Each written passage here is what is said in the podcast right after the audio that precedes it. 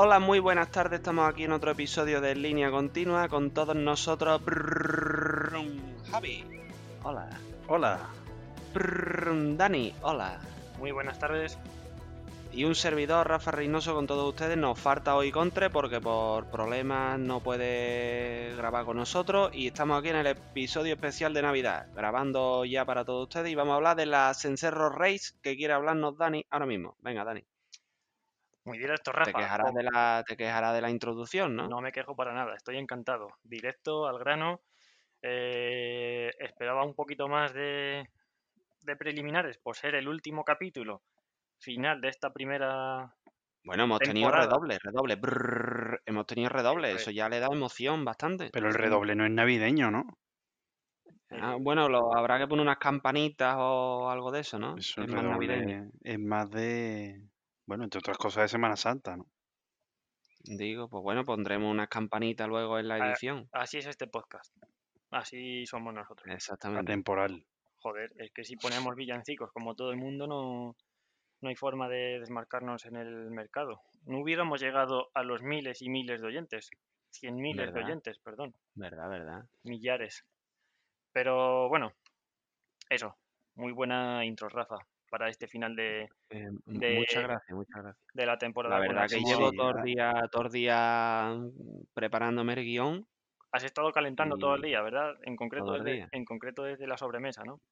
Sí, en el último capítulo hablamos de los tiempos de calentamiento y hoy lo hemos llevado a cabo. A cabo, eh, pie a fondo. Pie a fondo, como, como dijimos, vamos. Pie a fondo desde el postre, ¿no? Exactamente. La verdad es que Bueno. en este podcast no hay un vacío de coherencia, ¿eh? Todo está perfectamente trazado. Como debe ser. Bueno, pues sí. Sí. eh, la Cencerro Race. Es un formato que nosotros hemos mm, de carrera que hemos comentado varias veces porque la verdad es que, oye, yo creo que encajamos en la filosofía de esta carrera. ¿Vosotros qué creéis? A ver, es un evento, es una carrera. No es un poco. El nombre nos viene bien, ¿no? El, el- el nombre lo han clavado. Nombre lo han clavado. Claro, eh, a ver, lo más Rey se llama. Claro, el, el ambiente, el humor, eh, suele ser entre amigos, el sacrificio, pues un poco pasarlo bien, ¿no? Hay varias, son varias carreras. Finalmente, pues con mucho trabajo, los organizadores han conseguido sacarlo adelante para 2021, a pesar de, bueno, de la situación actual de la pandemia.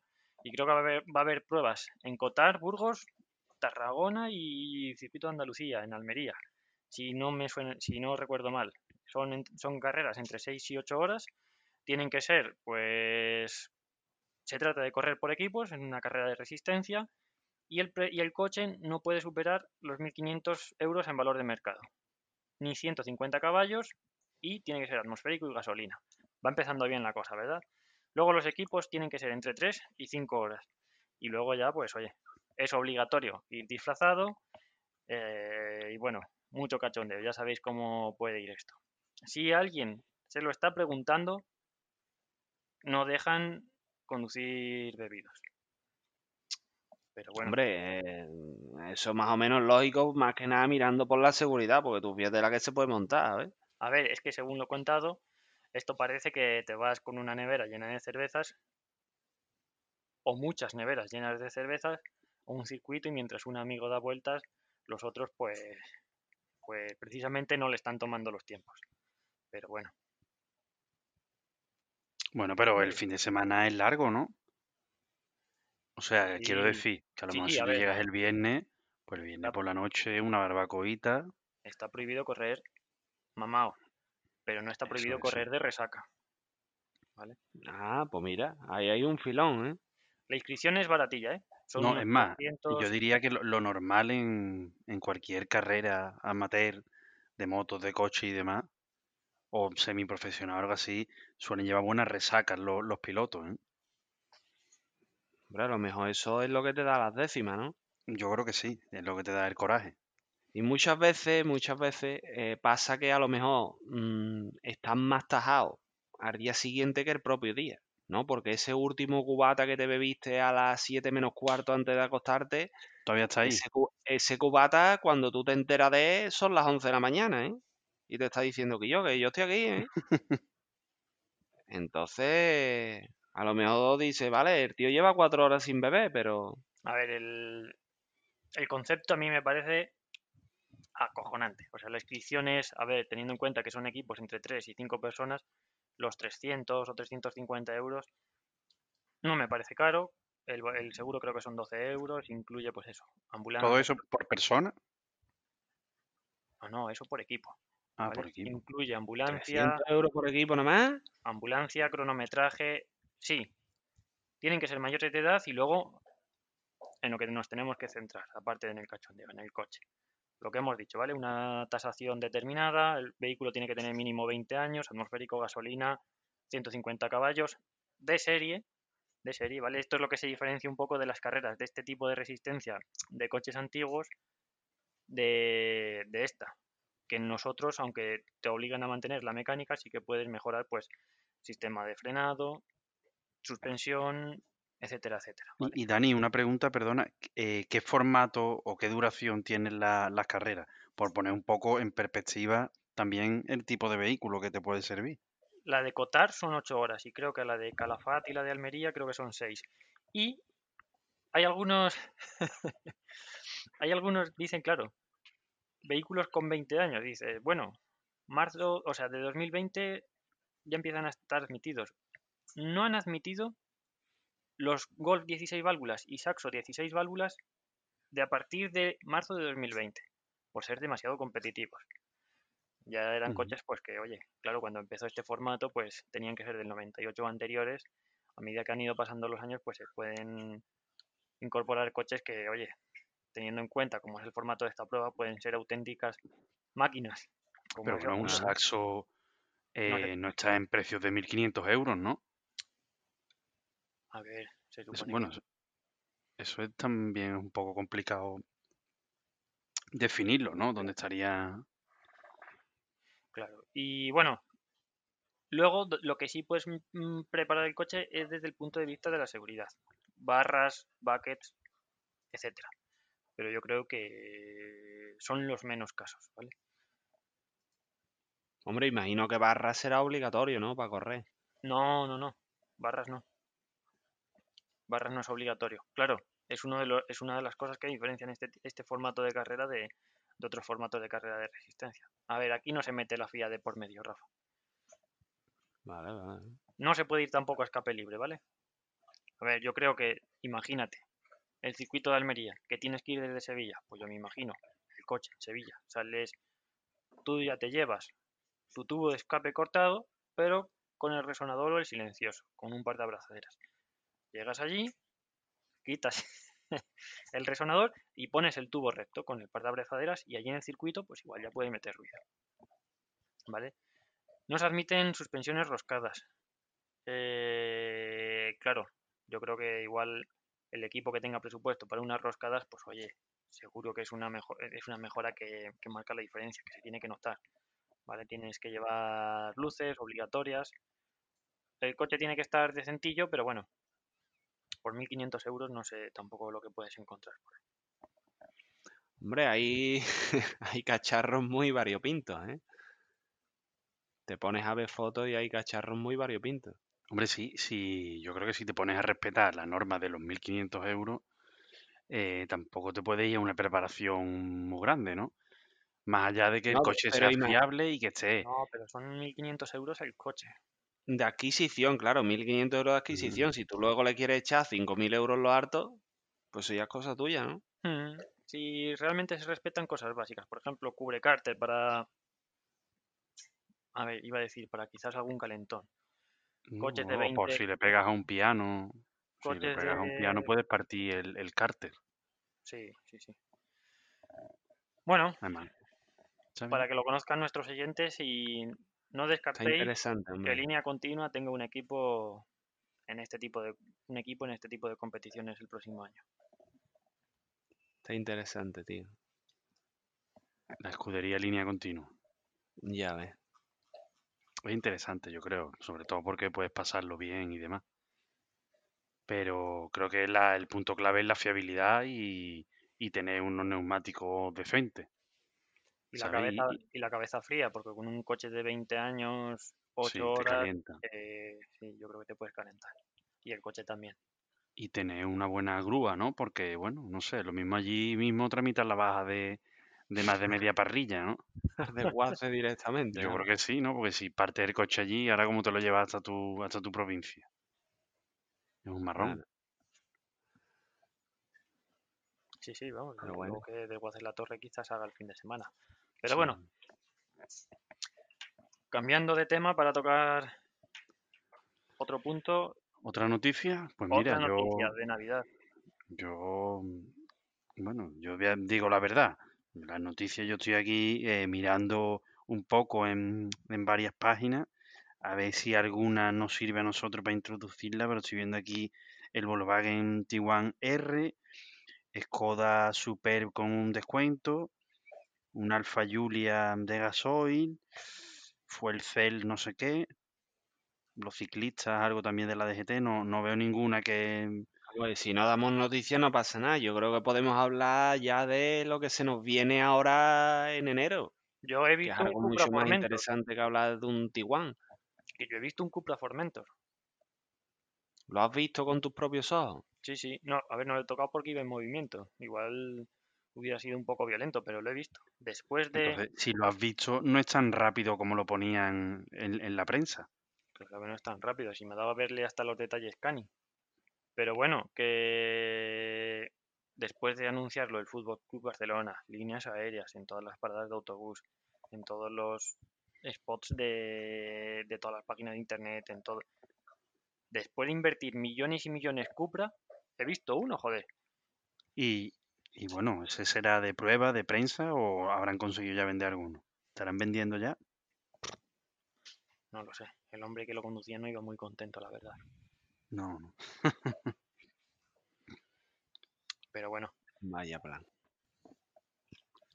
Podríamos hablar un día hablar... que me parece interesante sobre la importación de coches de Alemania y, y demás. Esto lo dejamos ahí para un futuro. Ojalá podamos continuar y algún día hablar de esto. Os puedo adelantar que en la siguiente temporada tenemos capítulos preparados, tanto para la importación como para el mercado de segunda mano. Son temas que tocaremos, Javi, no te preocupes, Vale, vale, vale. Entonces ya me confirma que tenemos segunda bien. temporada, ¿no?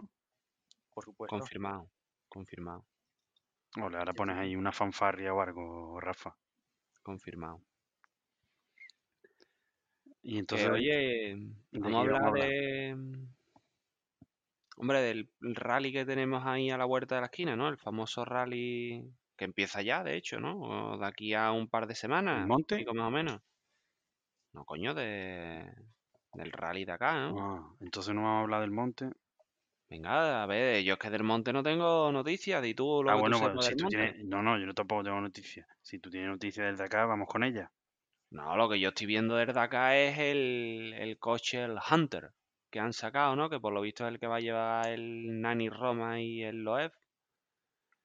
Que es un poco feote el coche, la verdad. Es una especie de... No sé si lo habéis visto, un todoterreno extraño. Ese es el que tiene forma de buggy, pero es un 4x4. Sí, es como un buggy con un alerón. No sé eso muy bien cómo se, se caza, ¿sabes? Pero bueno, Ese, ese es el que presentaron que tenía la trasera como de Jaguar, puede ser. puede ser, puede ser. No sé si... Más feo que la madre que lo parió, pero bueno. Y hombre, al fin y al cabo, pues, no sé, un poco mítico de estas fechas, ¿no? Es que comienzo de año y comienzo de, de la competición con el Rally Dakar, ¿no? Uno, posiblemente el más famoso de los, de los rallies estos desérticos. Sí, de rally, bueno, es el rally por antonomasia. Ya de, ya de Dakar, la verdad que ya De tiene Dakar poco de le queda Dakar. poco, le queda el nombre simplemente, ¿no? Pero No es, no es el mismo rally que mm, se originó, ¿no? En los 70. Ha, mm, ha ido, digamos, mm, evolucionando bastante. sí, de hecho el año pasado estuvo en, fue como en Abu Dhabi o en, Sí, Arabia Arabia Saudí, por ahí, fue el ¿no? En Arabia primero. Saudí o- Pero eran muchas, a mí lo que no me gustaba es que eh, muchas etapas eran bucles, ¿no? Eh, se acorta en parte la aventura, eh, se va pareciendo cada vez más en cuanto a los coches, por ejemplo, a un rally del mundial, por la velocidad a la que van siempre a fondo, ya digamos el, el entender la mecánica, el conservarla cuando hay que conservarla, ha pasado ya a un segundo plano. Eh, el coste de los coches, los equipos oficiales. Es que son auténticos World Rally Car en muchos casos. Yo creo que hay veces que prometen- van... más, o más Sí, caros, ¿no? sí, yo creo que a veces van incluso más a saco. Es que van como por tramos en una especial de 300 kilómetros o, o 350 y echan dos horas y cuarto, ¿sabes? Van a tope y tramos de muchos kilómetros a, a la velocidad máxima. Sí, a mí me hace, 200. a mí me hace gracia cuando se baja Carlos Sainz del coche y le dicen, ¿se pierde velocidad con la edad? Yo, cabrón, pero si la media de la media de 300 kilómetros por el desierto han sido 110 kilómetros por hora, ¿tú, qué- ¿tú crees que, se pierde, que está- ese hombre está perdiendo velocidad? Para nada. Le están saliendo canas, Es- pero velocidad no... E- Ese hombre ha visto poco, poco rally, creo yo. ¿eh? no, El hombre lleva el pie abajo y va, va más tranquilo que en un butacón, ¿sabes? es que ese hombre, pues el periodista, pues imagínate, tendrá un sub probablemente, pero bueno. Y luego a nivel presupuesto, a ver, el mostrenco este que yo estoy viendo que va a llevar el Loef y Dani y Roma, Pero Loeb no va a llevar el eléctrico, Rafa. yo qué sé lo que va a llevar Loef. Yo estoy viendo aquí el nuevo equipo Bahrain Ride Extreme. Revela bajo el nombre de Hunter. yo- yo creo que lleva el Hunter ese, el, el que ha dicho Rafa, con Nani Roma. Que es un un... coche colorado que es como un buggy con un alerón es, súper alto, muy redondeadito. Vamos, el coche es feote, De, de es una cosa rara, pero cotas, motor y demás es muy parecido al, al Toyota. Sí, Pero la estética es completamente distinta. La estética es más, eh, en vez de una pica, parece más como un buggy, tiene un alerón, eh, queda como muy alto, es bastante raro, porque tiene estética sí, de buggy, pero con las ruedas es pequeñas y, y muy alto. No, Una, eso, unas barras de suspensión lo ves desde detrás y lle- llevará metro y medio de, de muelle, pero bueno, que, que eh, o sea, d- desarrolláis un, vehículo y fabricar un vehículo de estas características, al final estos equipos, ¿no? Los oficiales o semioficiales o estos equipos que van, digamos, a ser punteros, o sea, estos llevan unos, unos presupuestos detrás increíbles. Evidentemente, y es lo que estamos hablando, oye, es quizás la competición más famosa, ¿no? O el rally más famoso que, existe, ¿no? Porque yo diría que esto es más famoso que el propio World Rally Car, que el Mundial. a ver, World Rally Car es la leche. Pero sin duda que el, Dakar, yo creo que engancha, ¿no? Es, son dos semanas de competición. Sobre todo pasan cosas, ¿no? Pasan cosas, aquí el piloto tiene mucho que decir. A mí actualmente me gusta mucho más que la Fórmula 1. En cuanto a en cuanto a espectáculo se refiere. La Fórmula 1 actual Y entretenimiento, ¿no? Espectáculo y ¿Qué quieres que te entretenimiento. diga? A mí la Fórmula 1 actual me deja un poco sabor agridulce. Sin embargo, el Dakar no. No sé. Pero bueno, el Eh, Dakar, por un lado, sí que van muy a saco y hacen especiales por el desierto de 450 kilómetros y, quedan los cinco primeros en tres minutos. Esto precisamente por eso, porque van a saco. Y entonces van muy rápido, pero mm, tampoco hay un, no sé, hay, siempre pasa algo, pero a lo mejor te llevan la primera semana y no ha pasado nada. O, o simplemente uno ha abandonado, pero el resto no le ha pasado nada. Y a mí, sobre todo, lo que no me gusta últimamente, sobre todo desde que están en, desde que estuvieron en Sudamérica, es el tema de que eh, salen los pilotos cada tres minutos, ¿vale? Con el orden, eh, con el mismo orden que acabaron la etapa anterior. Entonces el primero sale tres minutos y va primero, abriendo pista. El segundo coge al primero. El tercero coge a los dos. Entonces al final llegan cinco juntos. Y claro, el que salió quinto le ha ganado 3 por 5, 15 minutos al primero. Pero el día siguiente ese va a salir primero. Y el que ha salido primero va a pasar a quinto. Se invierten y muchas veces eh, hacen como recuperas 3, pierdes 3 al día siguiente. Recuperas 3, pierdes 3. Y es un poco como, no sé, hasta que no pasa algo, es como una competición que dices tú, si al final llegáis en grupo, llegáis agrupados y las diferencias son con las que habéis salido por la mañana. Claro, eso ¿sabes? un poco e- está evitando el que se establezcan diferencias grandes. Claro, porque digamos que eh, favorece, es decir, si tú un día has quedado quinto o sexto, pues te está favoreciendo al día siguiente. claro. Entonces, Bueno, pero eso forma Eh, también parte de la estrategia. Ya, ya, pero cuando si un día tú aflojas un poco, pa- pero cuando ya todos los días es así, es un poco, no sé, Bueno, y estamos muy, hablando, muy monótono. estamos hablando Claro, de, eh, de los forma parte de la estrategia, Dani, pero al final no mm, la cosa ya no es voy a ir con el coche a saco, o sea, voy a ir lo más fuerte posible sin que se rompa el coche, ¿no? Sí. Mm, Ahora ya es como voy a ir lo más fuerte posible, que el coche no se rompa y que ayer que hice segundo, hoy voy a hacer un cuarto o voy a hacer, ¿sabes? Y al final puede que lo, lo deje un poco insípido, ¿no? Porque ya entras en una estrategia de, bueno, como sé cuarto me viene mejor que sé segundo, Y ¿no? luego, Porque no, no te premian por quedar más delante. En este caso el premio te lo llevas por quedar detrás. bueno, a ver, también es verdad que hay otras cosas que gestionar, ¿no? Que por ejemplo no tienes que gestionar en otro tipo de carreras. Por ejemplo, sobre todo en las motos, ¿no? Eh, el aspecto físico es súper importante. Uno de los factores clave, ¿no? Tú si sales el primer día saco, ¿cómo llegas a las tres últimas etapas? Posiblemente molido y con unas cuantas caídas encima. Y no es la primera vez que vemos que llegan pilotos con una costilla fisurada o, un esguince de tobillo y siguen aguantando ahí porque, bueno, son cosas que hay que ir gestionando también. Aparte de la mecánica, aparte de, de la, de la navegación. Sí, sí, hombre, es una carrera dura, ¿no? Pero que...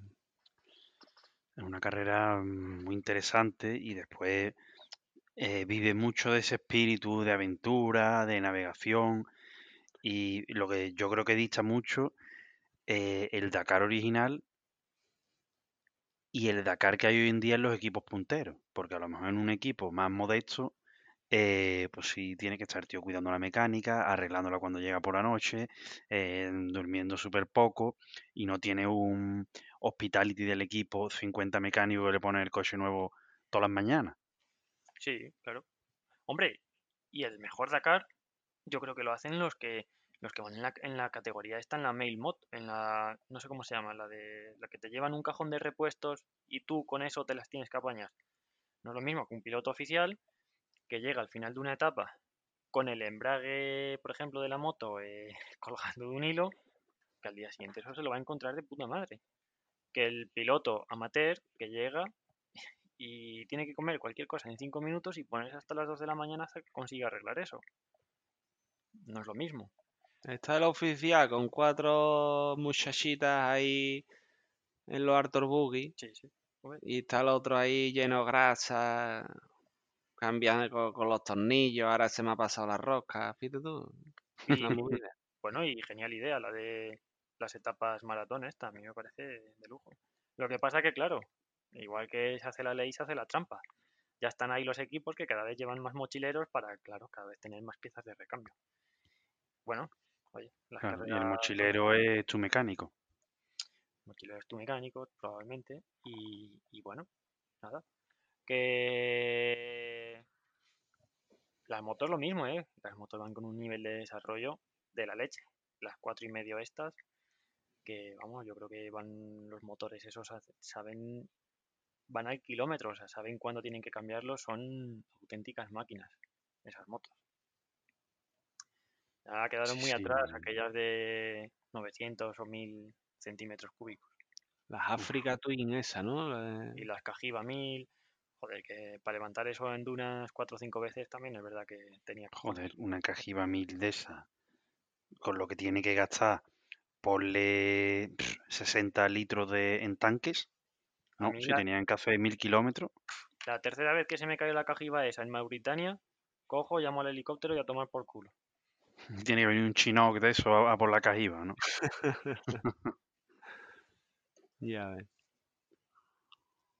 La dejas allí Hombre, Bueno, es un es una competición apasionante, ¿no? Yo creo que mm, por la diversidad que ha habido eh, tanto en recorrido como en, en la propia competición, ¿no? Porque la variedad de coches que han ganado el Dakar, eh, no sé, desde un Porsche eh, hasta un todoterreno puro, eh, buggies, los prototipos de hoy en día, y después incluso ha habido años que, lo- que los camiones eran más rápidos que, lo- que los coches en algunas etapas y tuvieron que limitar la velocidad punta, la velocidad punta a, lo- a los camiones a 160 y creo que luego 140.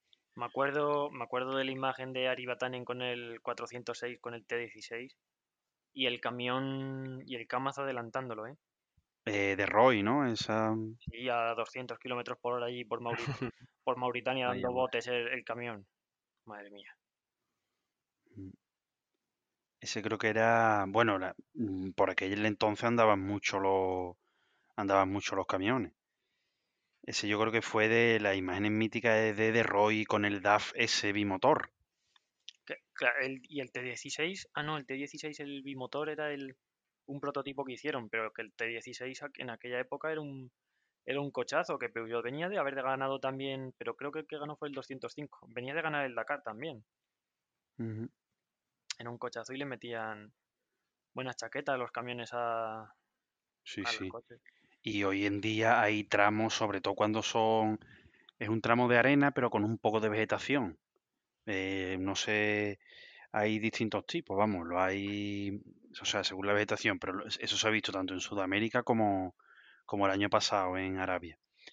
Y es como una planta ahí dura que no la puedes pasar por encima porque puede, porque a lo mejor tiene un metro de harto. Entonces, eh, la tiene que ir esquivando o afloja cada vez que pasa una planta. Y los camiones no, los camiones van por ahí mm, recto y a los 140 que les permite el reglamento. Y hay tramos así eh, hoy en día que el camión con su límite de velocidad es más rápido eh, que los coches. Claro, sí, sí, tú piensas que, el, que en todos esos tramos el conductor del camión lo único que hace es pie a tabla y fuera, y limitador. Ya está. Y, Y la- para adelante, y que- claro. y deja la suspensión que trabaje, pedazo de suspensiones que llevan estos bichos. Pero Eso bueno, tiene que ser un pasote, ¿eh? Un camión arro de eso y con el pie abajo a todo lo que da. Eso es un espectáculo, ¿eh? Y llegar a la cresta de una duna y tirarse para abajo, ¿qué? Miedito, ¿eh? Ya ves. Bueno, hablando de hablando de pilotos del Dakar, vamos a hablar de una piloto nacional, Cristina Gutiérrez, que bueno, oye, poco a poco se está haciendo ahí un, un nombre, siempre a nivel nacional, desde luego que a nivel nacional y como pilota, piloto chica, eh, no lo está haciendo mal. Y, ojo, no tiene mal equipo este año. Estoy viendo que es que su patrocinador es Red Bull y le van a poner un, un side by side. No se lo va a pasar nada mal, ¿verdad, Javi? No, no, va con Side by Side este año. Es, eh, sí, 2021 la verdad es que vamos a tener que seguir a, a Cristina, esta chica, porque vamos, va a hacer el Dakar con un side by side y luego la Extreme E va a, ir, va a estar en el equipo de Hamilton, que bueno, todo el público que arrastra a Hamilton y su compañero de equipo va a ser, va a ser Loeb, todo el público que arrastra a Loeb, por inercia a Cristina lo vamos a ver, tanto en redes sociales como en diferentes medios, seguro. Bueno, a ver qué tal. Este año no va Alonso, ¿no? Está centrado en su, en su vuelta a la Fórmula 1. Este año no va Alonso, pero bueno, tampoco lo hizo mal, ¿verdad? ¿No? Ni bien. No, no, yo creo que. Oye, ¿qué opináis de los, bien, ¿no? ¿qué opináis de los side by side? En este caso, mira, en el caso del, del overdrive, del OT3, es, creo que son 900 kilos, 4x4, bueno, o sea, permanente, y eh, es un 1000 y 170 caballos o algo así. ¿Qué os parece? Estos son los Side by Side, ¿no? Sí, yo creo que mientras, mientras vayas por Mucha delante de los- potencia, ¿no? Pero Bueno. 4x4. Sí. Sí, ¿no? Va Bueno. permanente. Ah, no, no, son... No lo sé, yo la verdad traseras, que lo ¿no? desconozco, pero los que yo conozco son tracción trasera. Son traseras, yo creo que sí. Sí, yo creo que es- estos son traseras. Que el problema es salir detrás de los camiones, básicamente. Ese es el problema. No te Es- metes ahí en el agujero de los camiones, ¿no? Claro, porque eso, ese coche por sus propios medios se mueve muy bien mm, como todoterreno, aunque sea tracción trasera y, y si va solo va muy bien, pero claro, si tú ya haces una rodada de, de un terreno blando donde han pasado los camiones y te has dejado toda la rueda metida hasta abajo hasta que toca el eje, pues ahora tú tienes que pasar por ahí. Yo creo que no tienen que ir nada mal en arena, ¿eh? en las dunas, la verdad. No, no, suelen llevar moto atrás, y yo creo que llevan el peso bastante tirado atrás y tienen que, que, vamos, por lo que se ve van bastante bien. Y con 170 caballos, pues claro, tienes que, tiene que, y eso con alegría. Bueno, hay una categoría de la que no hemos hablado, los quads. ¿Qué opináis? Esos artefactos del demonio. Eso es el demonio. Esas máquinas propiamente inestables, ¿no? es una batidora. eh, Tú los ves que se, si. Yo no sé, esos hombres no sé cómo llegarán. Yo creo que hacen el Dakar, se tiran los 11 meses restantes con rehabilitadores. En y cama, ¿no? demás, eso es. Vuelven a hacer el Dakar otra vez así y, y 4 o 5 años, porque luego ya están, yo creo que para jubilar. Sí, eh, eh, es- mucho desgaste.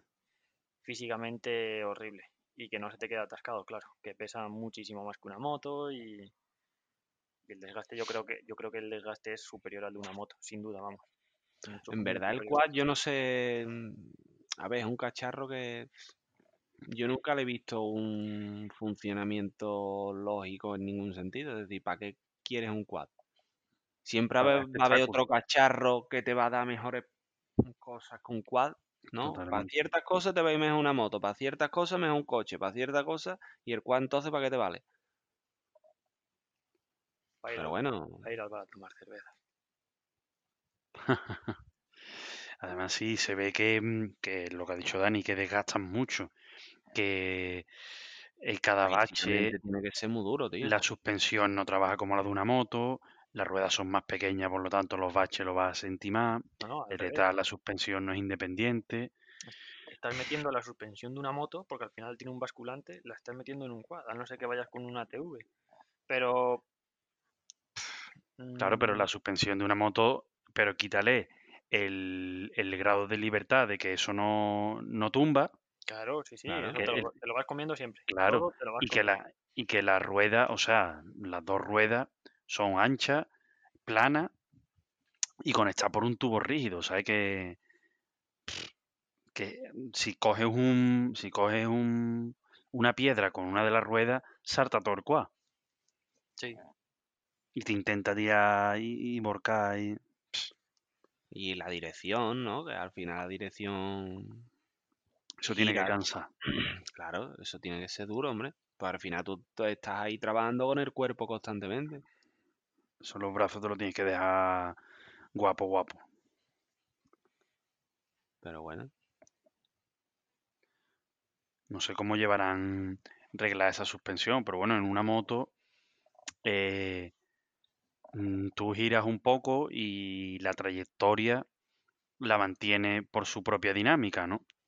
sí. Pero un, en, un, en una dirección como la de un quad o la de un coche, tú tienes que llegar a un compromiso entre hacerla muy estable, es decir, que cuando tú tengas un bache o cualquier alteración o lo que sea, intente seguir recto el quad, o hacerlo muy o hacerlo muy mm, ágil.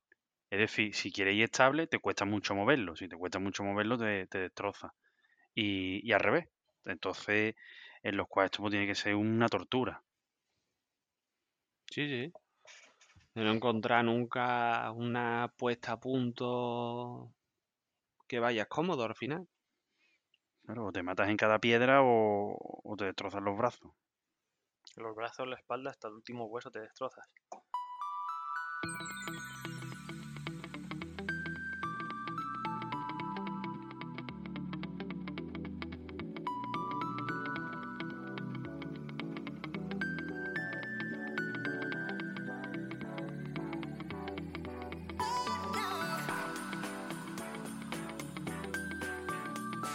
Interesante también en el Dakar el de los reglamentos, ¿no? Ver cómo distintos, distintos conceptos eh, compiten entre sí y aunque uno vaya mejor en un terreno, el otro lo consigue eh, mejora en el siguiente porque tiene la ventaja que es 4x4, en cambio el otro tiene mayores suspensión y va mejor por terreno regular, ¿no? Yo creo que los buggies, por ejemplo, ¿no? ¿Has dicho tú? Eso es, los buggies estarían, eh, solo tienen tracción trasera, unas suspensiones de, mm, creo que eran más de 400 milímetros de recorrido y creo que siguen teniendo el llenado de los neumáticos de forma remota. Y, y estaría llenado o desinflado será, ¿no? Inflado, pueden controlar la presión desde, desde el habitáculo. Y eso está en contraposición con, los 4x4, que no tiene todas esas ventajas, pero tiene la de que es un 4x4, que va a tener mejor tracción en, bueno, en terrenos complicados, ¿no? En terreno suelto. Sí, pero limita un poco lo que decíamos, ¿no? Que llega un equipo que presenta algo novedoso, no sé qué, que es la bomba, y ya, te ya se empiezan a, a inventar cosillas para o limitas el, recorrido de suspensión o la brida de admisión, cosillas, ¿no? Yo creo que ahí deberían dar un poco más de rienda suelta. Sí que es verdad. Sí, como más, más vía libre a, abrir los diseños y abrir que cada uno pueda hacer configuraciones más variopintas, ¿no? A ver, dicen que es por la seguridad, porque si no se va muy rápido.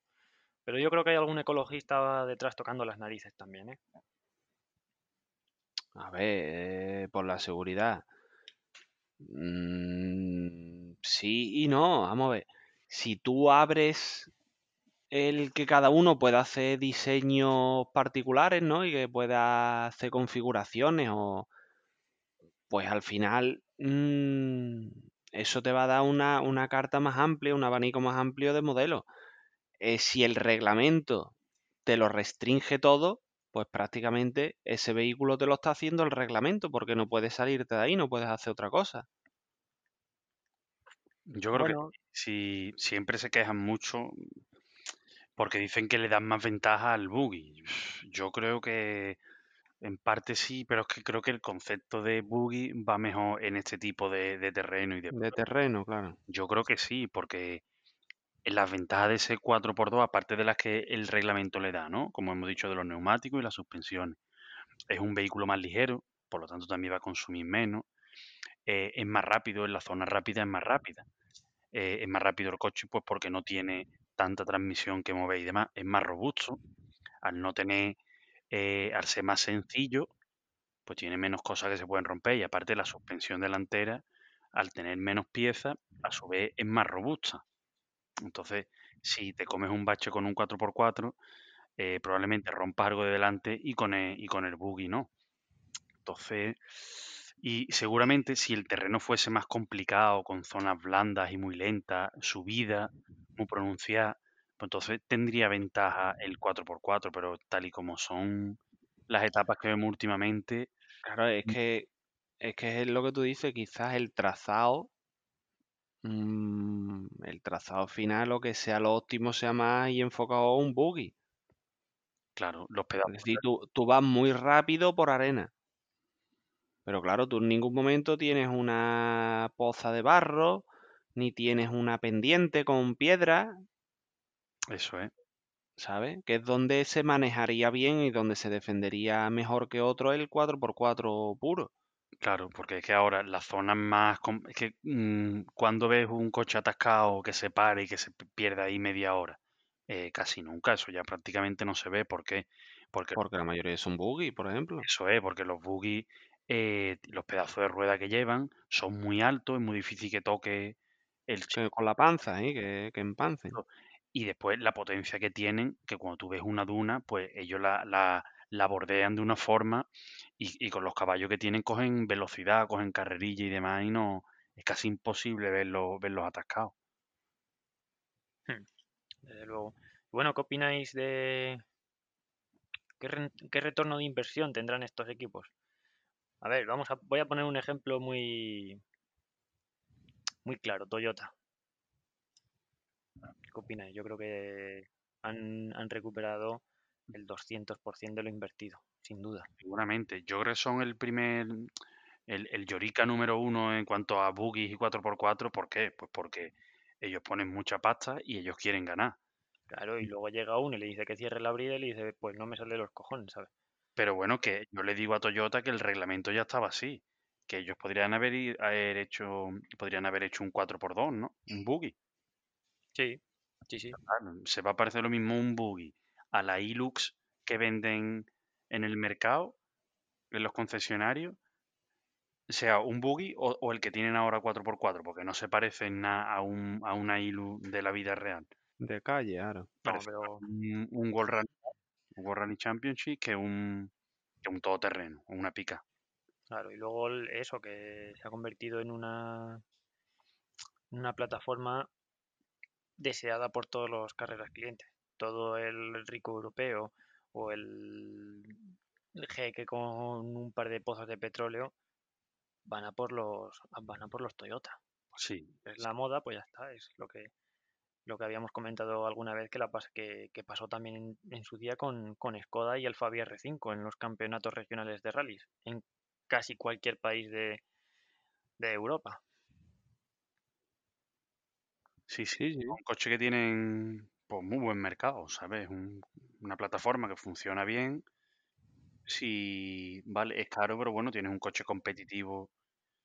eh, evi- Del tirón. eso es, no es el mismo que lleva a la tilla, el que va en los campeonatos regionales. Pero bueno, es muy parecido. Yo solo he visto una vez a estos coches en, en plena acción y la verdad es que era espectacular. Es un espectáculo los, los, los Toyota. Pues bueno, eh, o sea, si es un espectáculo, yo también los he visto. Eh, en, en tramos los he visto compitiendo. Y bueno, si, es, si son espectaculares como van los 4x4, ya los buggy tiene que ser mm, acojonante. Porque ya Ah. ves el 4x4 cómo pasa por encima de una roca y, y- y ni se inmuta. O sea, bueno, el coche salta, pero has visto que no ha comprometido, ni ha rebotado, ni se ha descolocado el coche y nada, sino todo lo contrario, lo pasa mm, perfecto. Entonces ya un buggy tiene que ser mm, increíble. Eso va a campo otra vez. Sí, van nota adentro tomándose un café, ¿ah? La verdad es que mucho más espectacular en ese sentido que las motos, ¿verdad? Pero bueno, por cierto, que en las motos sí que han tomado decisiones en cuanto al reglamento, que ahí sí que lo han hecho mirando a, a la seguridad. Creo que han limitado a seis neumáticos toda la prueba y a partir, o sea, cada neumático más que utilices, 30 minutos de penalización. Y ojo, en 2020, este es el de Tío, por 2021, 30 minutos, mucho palo, ¿no? bueno, pues que se lo piensen, Claro. O sea, te tiene que durar dos etapas cada neumático. correcto. Bueno, eh, seis eh, trasero y delantero o seis juegos. Será seis juegos. Igual serán, igual son seis juegos, sí. Y, y- Entonces- y vale que el mochilero te lo deje, que tú lo destroces y para el segundo día te lo deje el mochilero. Pues no lo sé, porque entonces es lo que van a hacer. Pero tú imagínate que estrenas un, que estrenas un neumático y que al salir la primera etapa de ese neumático lo revientas. Ahí ya tienes ese plus de estrés en la cabeza para, para continuar. Pero bueno, Claro, no pueden ver, saco, pero bueno, es interesante. Eh, sí. Yo permitía, yo les permitía que, que se lo que se lo cambiara el mochilero, pero lo cambies en tramos. ¿Vale? No es la, eso es, no es los mm, 30 minutos de penalización, pero bueno, cambiándolo en tramos seguro que echa 5 o 10 minutillos, ¿no? creo que han prohibido los, la, lo- los, la asistencia mecánica en los repostajes o en determinados repostajes. Bueno, a ver, tú podrás reparar tu moto en el repostaje, pero sin asistencia, sin mochilero ni nada. Yo creo que van a ser solamente los pilotos. Eso también está bien. Y luego creo que en Con, la- 2022 con las herramientas que lleve encima y los recambios, es. ¿no? Y en me parece 2022 van a trabajar, va a entrar en el reglamento también la, la brida de admisión de las motos. La excusa para que no esté en 2021 es que con el COVID las marcas han protestado, han presionado, bueno, las marcas. Vamos a dar nombres. KTM. Y Honda. Han presionado con la excusa de que no han tenido tiempo para hacer test. No me creo yo que estas marcas no Claro. tengan la capacidad de simulación porque, para porque ver cree que... que Cherco o Gagano han protestado, porque Ah, seguramente no lleguen a los caballos Por cierto, eh, que limita la brida. claro, muy buen aliciente. Esas marcas que para nada van mal esas motos y ojo, vamos, hay que estar atento a, e- a ellas. Pero bueno, eh, no es suficiente limitar que solo puedes utilizar un motor en toda la carrera. O sea, entonces ya el fabricante sacrifica caballos para ganar la fiabilidad que le, que le exige el reglamento. Sino que también le tienen que poner una brida de admisión. Yo creo que ya no saben por dónde meterle mano. No sé. Pero bueno, no sé cuántos caballos les van a quitar, pero será también un poco por seguridad de- en cuanto a accidentes y demás. Puede ser. Y bueno, ya veremos a ver los camiones, qué espectáculo dan, porque qué delicia ver a los rusos, ¿no? Los camas. Un poquito de, de curva. Bueno, los Ibeco Curva. también.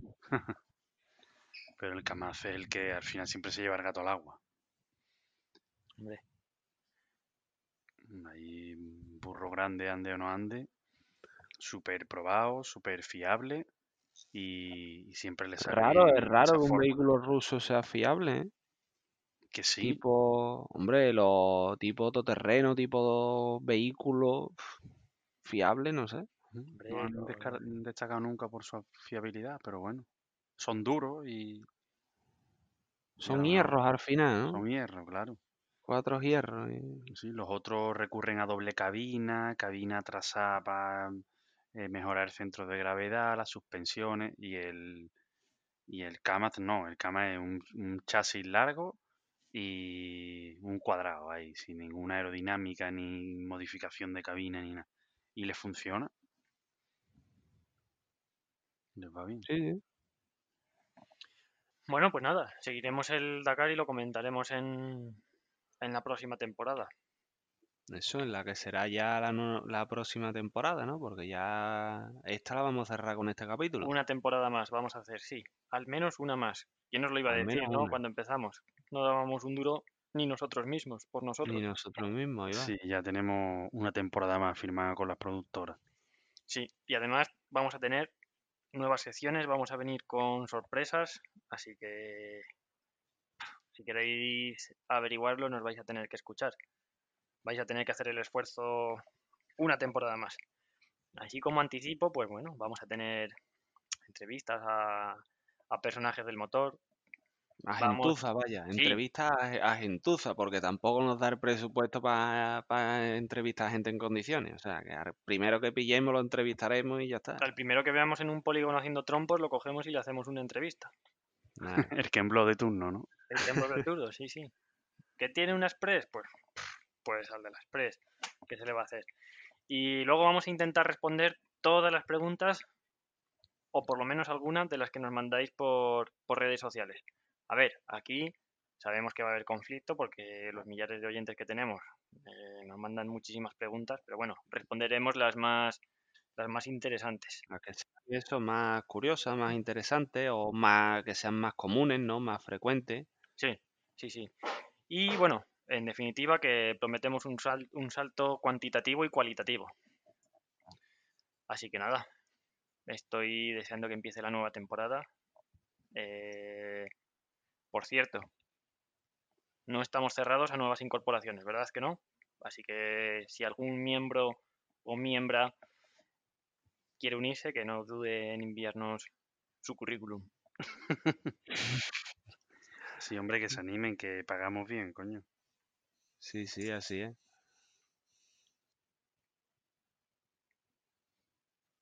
Pues nada, pues nos vemos en la próxima temporada. Nos vemos la próxima temporada, que tengamos todos felices fiestas y felices y feliz Navidad.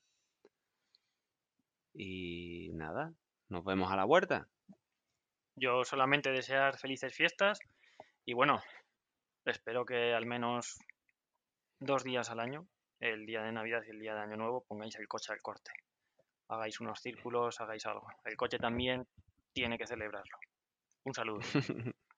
Un saludo. Yo eh, eh, de acuerdo con Dani, pero yo lo subiría a, a el refrán, porque el refranero español es así de sabio, y dice que un corte ardía previene la avería. ya. Aunque sea recién arra- arrancado, ¿no? Un corte ardía. Perfecto. Ya, pues ya está esto acabado, ¿no? ¿Ya te has acabado corto ahí o qué? Corta y da paso a las tomas falsas. Ahora toma falsa con todos ustedes.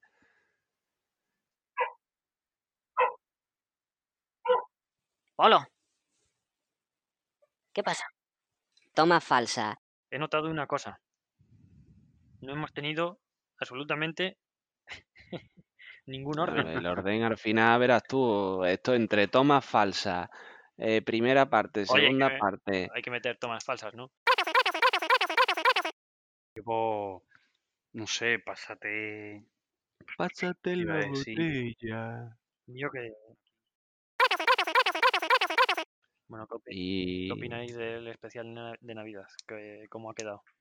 Mm, Bien, yo creo que bien. está guapo, ¿no? Yo creo que hemos... Sí. Yo creo Se que mete unos villancicos por ahí en medio y ya está. Vamos a- y para adelante. De fondo, Yo claro. creo que vamos a tener que, que- Y que este, este no lo has parado, ¿no, Rafa?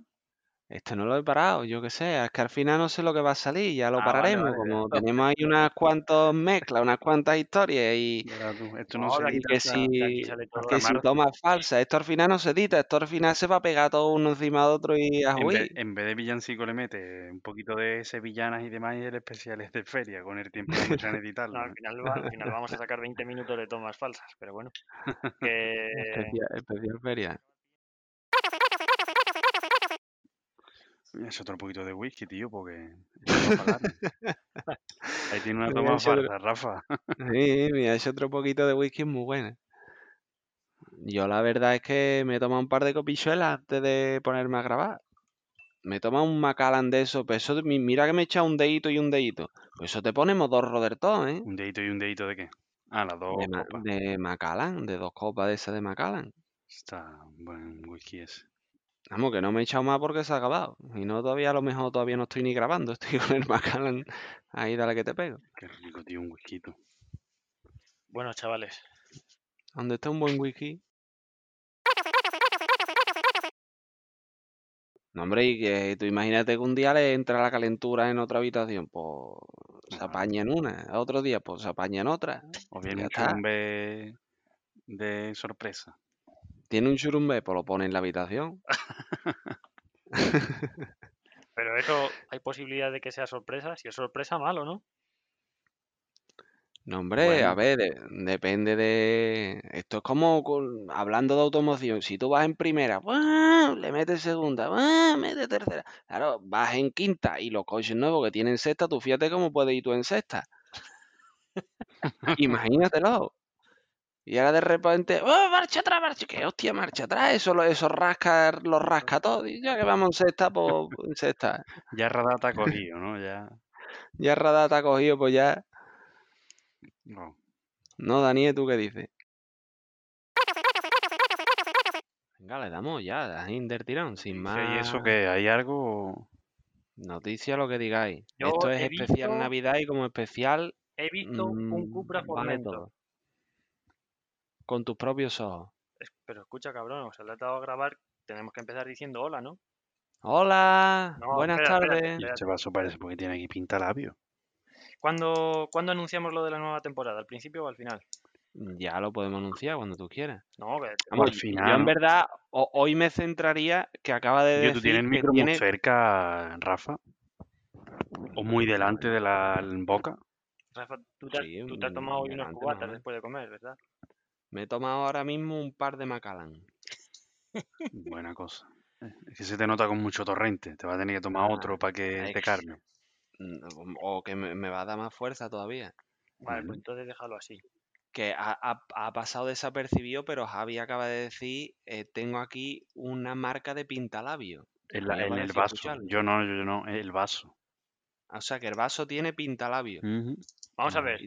Tú- vamos a ver, una de dos, Javi. O tú te, has- pintado los labios y te travestes en tus ratos libres, Hombre, eso o tienes es poco probable. muchacha ahí metida. No, no, el vaso se lleva un montón de tiempo sin cogerlo. ¿El trabolismo también se da en Villanueva, Javi? Mm, yo no lo he visto, ¿eh? Ah, bueno, no, sí, sí que se da, sí que se da. Sí. Pero porque te lo han contado. Eh, sí, me lo ha contado mi madre. Eh, No, y de la muchacha que se sabe.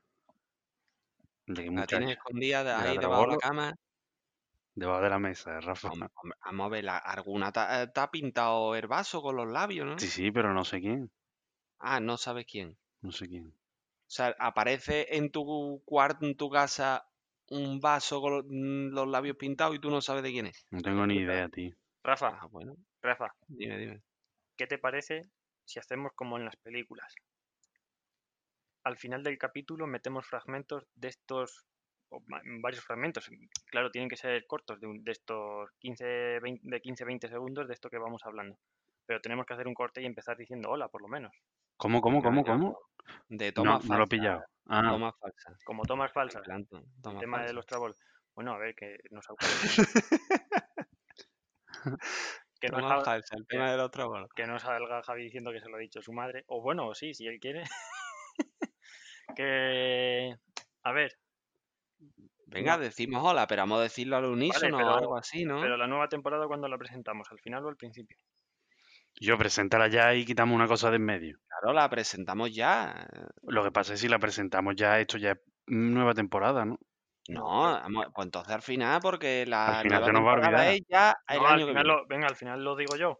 Ya está. Venga, lo empezamos, empezamos diciendo que es el último capítulo y Pero al final e- digo yo. esto va por noticias y demás, y no, venga, ponla y la vamos buscando sobre la marcha. Venga, y noticias, espérate, que busco una, por lo menos para empezar. Mientras, mientras contamos esta, pues otro que Y, busca ocho. y- y- y mientras de que hablamos, mientras que tú buscas la noticia. Venga, porque el tengo- Javi de su morena no nos quiere contar nada. Qué morena, eso es un, un animal acuático, ¿no? Ah, Acuático, bueno, no sé, será una pelirroja.